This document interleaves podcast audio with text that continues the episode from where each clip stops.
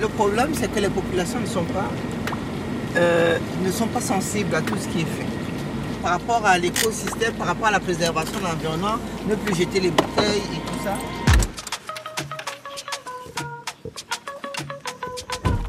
Aujourd'hui, j'ai rendez-vous avec François Dikoumé, notre militant écolo, pour une visite de la mangrove et de l'île de Djebalé, située dans le 4e arrondissement de Douala, au nord de la ville. Ma tante Charlotte me dépose au point de rencontre, la carrière de sable du quartier d'Aquanor, sur les rives du fleuve Vouri. Ma mère vient d'une fratrie de sept enfants. Et ma tante est l'aînée des filles. Si on a le moindre problème, c'est elle qu'on appelle.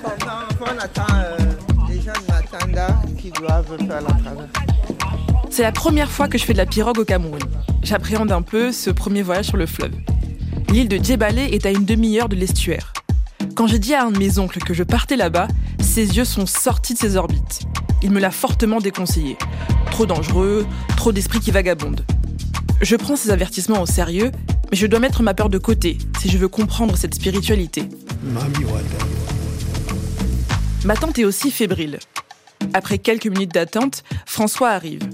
Il est accompagné de deux jeunes Français, Louis et Axel, qui vont faire cet écotour avec moi. Deux hommes, membres de l'association Matanda, sont aussi présents pour diriger la pirogue sur le fleuve et dans la mangrove. Ce matin, pour l'occasion, j'ai enfilé mon t-shirt offert par mon père, symbolisant mes origines sawa. Je suis un peu déçue, je pensais que tu allais me faire un commentaire sur mon t-shirt. on, va, on, va, on va le faire, bien sûr, parce que là, tu symbolises ton village. Là. Oui.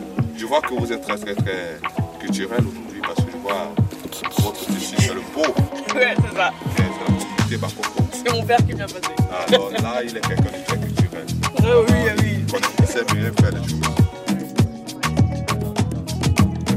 Sur le fleuve Vouri vit une multitude d'espèces animales. J'aperçois sur les berges des varans et des serpents accrochés aux branches des palétuviers. Mais alors qu'on se dirige vers la mangrove, on voit aussi quelques sacs en plastique qui flottent. Et des petites bouteilles, rouges ou vertes, qui apparaissent à la surface de l'eau. Là, on entre vraiment dans la mangrove. Vraiment dans la mangrove. trop beau. Voilà. Ah, mais c'est magnifique. En fait, ce, que, ce, qui me, qui me rassure, peut-être, je, je t'avoue que quand je suis partie, je me suis vraiment dit que c'était complètement peut-être détruit. Et là, ça me rassure de voir autant de végétation, autant de faune toujours euh, qu'on est en train d'éviter comme la peste. Avec le- Bon.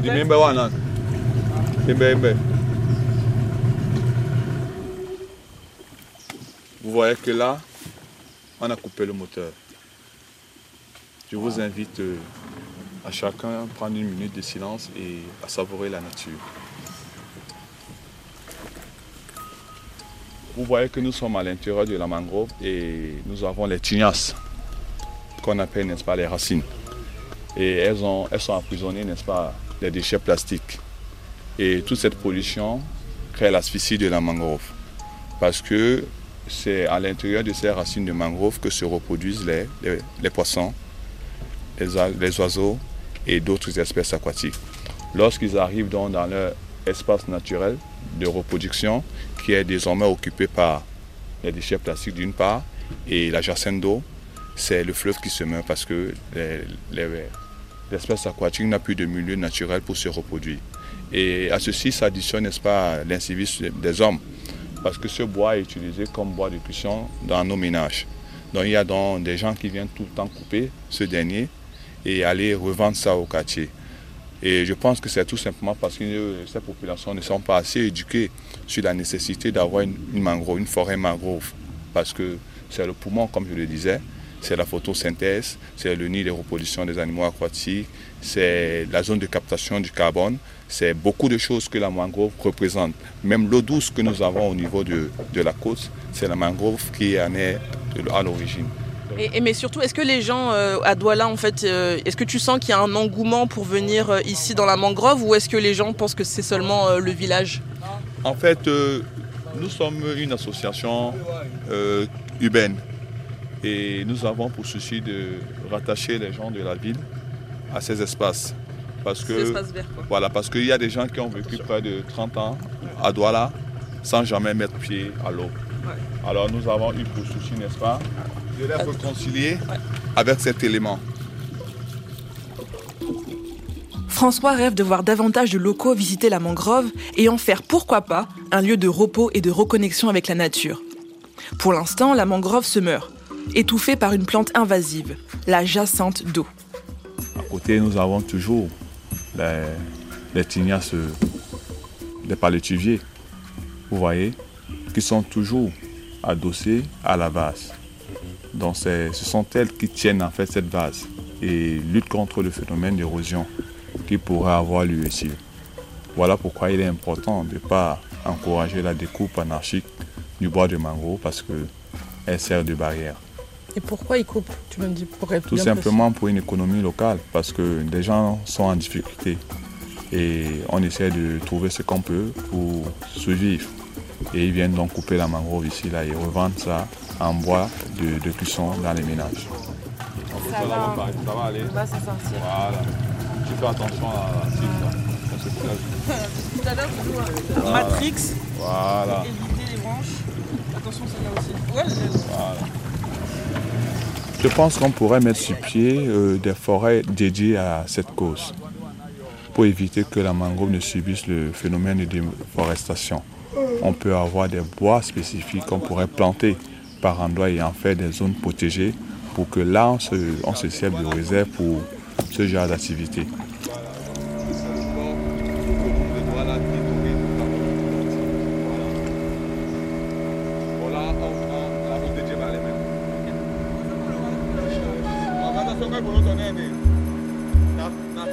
Prochain arrêt, Djebale, à quelques minutes en pirogue de la mangrove. La mère de François est originaire de cette île fluviale de 80 km.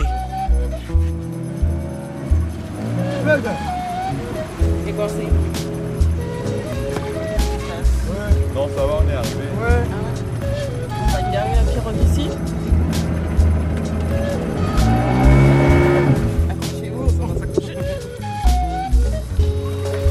Ah, ça marche pas mal en fait. Merci.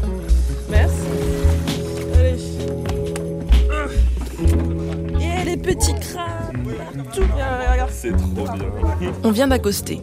La rive est recouverte de jacinthes, mais aussi de déchets. La végétation est dense et il y a plein de palmiers. Nous nous frayons un chemin vers les habitations qu'on aperçoit au loin. Nous parcourons l'île de Djebale et ses sites culturels. Son église allemande en briques rouges, son canon laissé par l'armée britannique il y a un siècle, on suit François à la trace. Il nous montre un dispensaire fatigué et une école jusqu'où il est parfois difficile de faire venir des professeurs. Je commence à comprendre que son projet d'écotour est également un projet social et communautaire, afin d'attirer l'attention sur cette île délaissée par ceux de la ville. Mais ce n'est pas tout. Djebale, c'est aussi là d'où seraient originaires les grands-parents d'un génie du foot aux origines camerounaises. Pourquoi non T'as dit, que c'est le village de Kylian Mbappé Kylian Mbappé est de Djebale, c'est un Camerounais originaire de Djebale. non, déjà tu peux pas avoir la Ici nous sommes dans son village. Comment tu sais Parce que nous connaissons ses parents, ses grands-parents, ils ont vécu ici avec nous. Ok. Donc, euh, ça dit que même s'ils refusent, ça pas On ne peut pas refuser qui on est. C'est le sang qui nous lie à cette terre. Voilà. Soyez les bienvenus. Hein. Bonjour. Bonjour. Prénomme Louis. Louis. Moi c'est Daniel. Et toi Estelle. Est-ce que, est-ce qu'on, là on porte le pain là parce que c'est dimanche, parce qu'il y a le deuil ou parce que c'est. Bon, avant, nos aïeux portaient le pain le dimanche. Bon, nous, la nouvelle génération, nous portons le pain le, dimanche lorsqu'il y a événement. Que ce soit deuil, que ce soit mariage, ou. Euh, c'était une commémoration. Voilà, c'était une commémoration. Événement traditionnel quoi. Non, euh, le couvre-chef. Le couvre-chef, c'est quoi? N'est pas à la portée, n'est pas à la portée de tout le monde.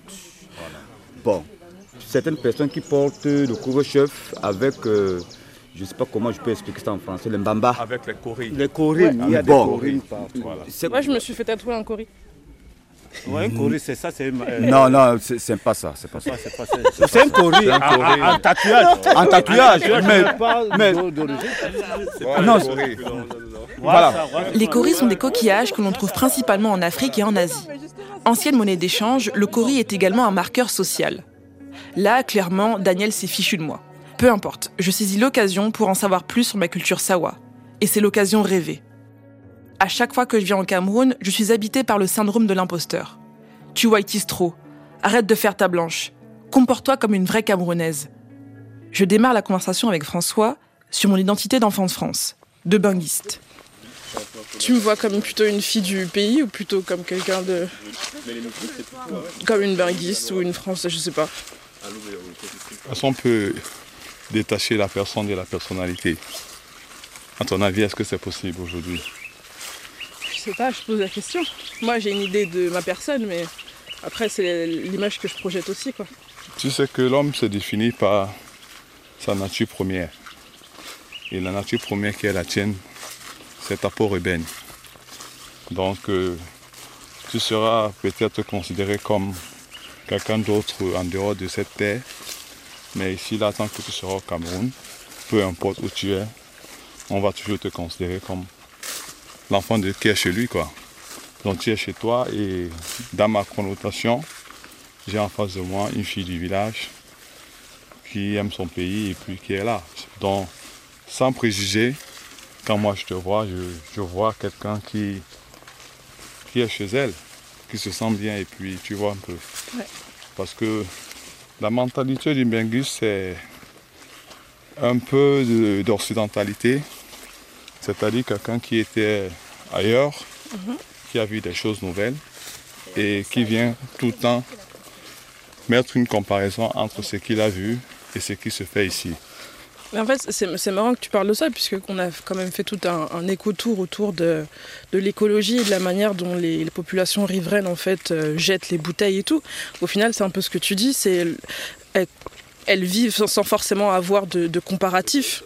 Tu vois Effectivement, voilà. Et puis nous, moi j'arrive, et aussi en tant que, que, que franco-camerounaise, je viens et je fais un sujet là-dessus, alors parce que j'ai un comparatif aussi. Voilà, ça c'est la force de la diaspora. C'est ce qu'on entend de ceux qui étaient dehors qui ont vu ce qui se fait bien et qui veulent que ça se reproduise ici là. Tu vois Je reviens encore avec mon histoire de bouteilles, mais les Camerounais sont pas nés avec des bouteilles en plastique oui, dans les mains. Tu vois, on leur a mis ces bouteilles dans les mains aussi. Oui, voilà pourquoi aujourd'hui la responsabilité et l'agir de l'entrepreneur, c'est-à-dire du producteur, est mise en cause. Parce que chacun qui met des bouteilles plastiques dans la nature a le devoir de s'assurer qu'elles retournent là où il faut. Au revoir, on se retrouve à Douala Salut Louis Elle est fraîche ou pas? En continuant la visite de Djebalé, on arrive sur une plage de sable. On voit une épave de bateaux rouillés échoués sur la rive. Ici, en amont de la ville bétonnée de Douala, l'eau est plus claire. Le courant du fleuve est plus fort aussi. On a l'impression d'être épargné. Je vois enfin le Cameroun dont m'a tant parlé mon père. Regarde, regarde, si tu bouges pas, au revoir. T'aurais dû me dire, François, j'aurais ramené mon maillot de bain.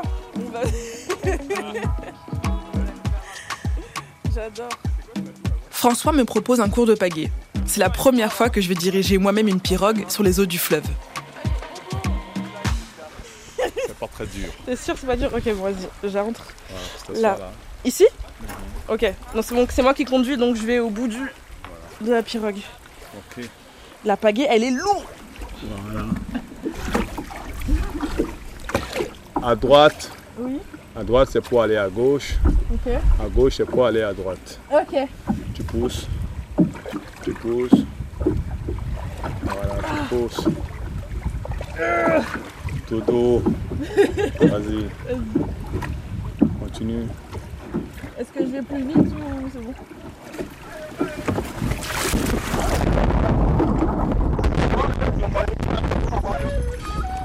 Bon, là ce que vous venez d'entendre, c'est mon micro qui vient de prendre l'eau. J'ai failli passer par-dessus bord, mais j'ai réussi à le sauver in extremis. J'ai dû arrêter les enregistrements pendant plusieurs jours pour faire sécher mon matériel.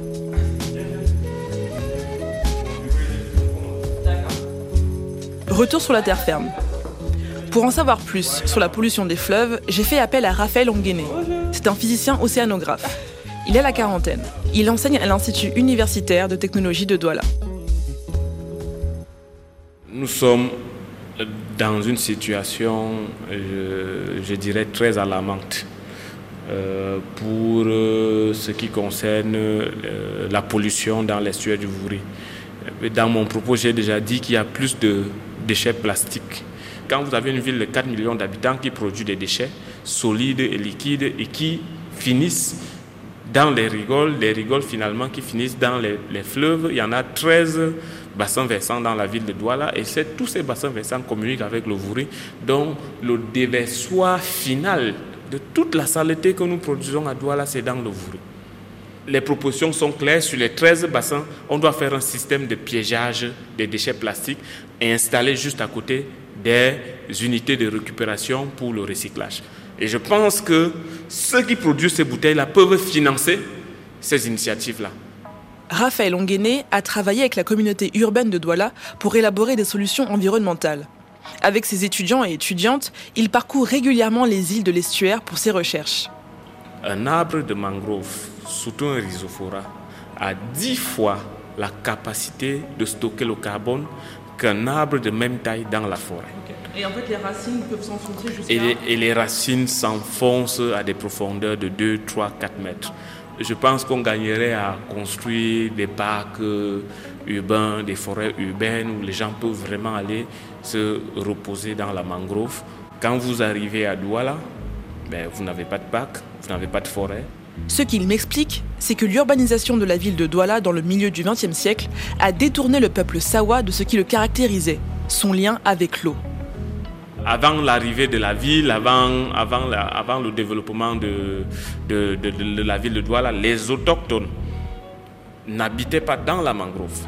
La mangrove était utilisée pour la pêche. Le développement de la ville s'est fait en tournant le dos au Vouri.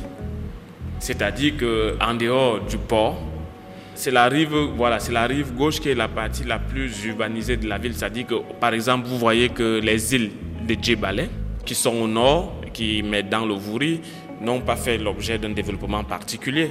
Vous voyez que si vous allez plus au sud, l'île de Manoka et tout n'a pas fait l'objet d'un développement particulier. Ces populations qui faisaient justement la pêche avant, ces villages qui étaient autour de l'estuaire du Vouri se sont reconvertis dans d'autres métiers. Ils sont, se sont sédentarisés. L'estuaire du Vouri où nous sommes n'est pas l'unique espace du littoral à être en danger. Raphaël Onguené me parle du lac Ossa, situé dans le département de la Sanaga-Maritime, au sud de Douala. C'est un endroit qui m'est cher. Il est situé près du village de ma grand-mère. Je ne vais pas pleurer devant votre micro, mais euh, là, je lance vraiment un cri d'alerte pour sauver le lac Ossa. En termes d'espèces, le lac Ossa a une espèce emblématique qu'on appelle le lamentin. À l'heure où je vous parle, la Salvinia molesta, qui est une algue qui colonise les zones eutrophisées, a déjà envahi plus de la moitié du lac. Donc le lac est tout du moins en voie de disparition. Les pêcheurs sont aux abois. C'est des endroits uniques dans notre pays où le niveau de préservation doit être, euh, euh, c'est-à-dire que le statut de, le statut de ça, ça doit même être des sites sanctuarisés à la limite. Et chaque fois que j'ai eu la chance d'avoir affaire aux journalistes, j'ai toujours posé la question quelle est la part dans leur contenu médiatique de Pourquoi est-ce que les médias ne peuvent pas décider de mettre ne serait-ce que 20% de leur programme pour le service de l'environnement Puisque à la fin, l'objectif, c'est quand même d'informer les grandes masses.